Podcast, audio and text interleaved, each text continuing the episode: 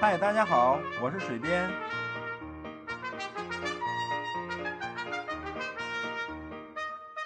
闲聊是一切沟通的开始。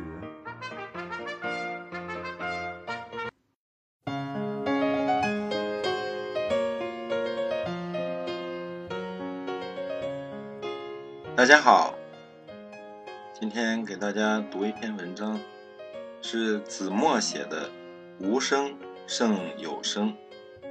看过池莉的一篇短文，非常感慨。他的大意是，语言并没有多重要。他说有个朋友嫁到德国，语言不通，他们当时都觉得夫妻之间损失了多少交流的乐趣。很多年后去德国见到那位朋友，却让他意外。朋友的状态非常好，大花园，漂亮的混血孩子，自己画的油画，没被生活的风霜侵蚀的女人，活得顺势妥帖。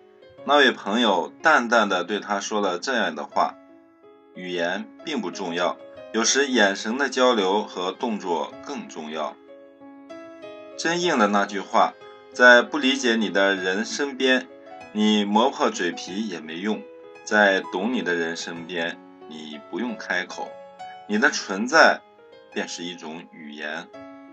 突然想起不知道谁说过的一句话：两夫妻要无声胜有声。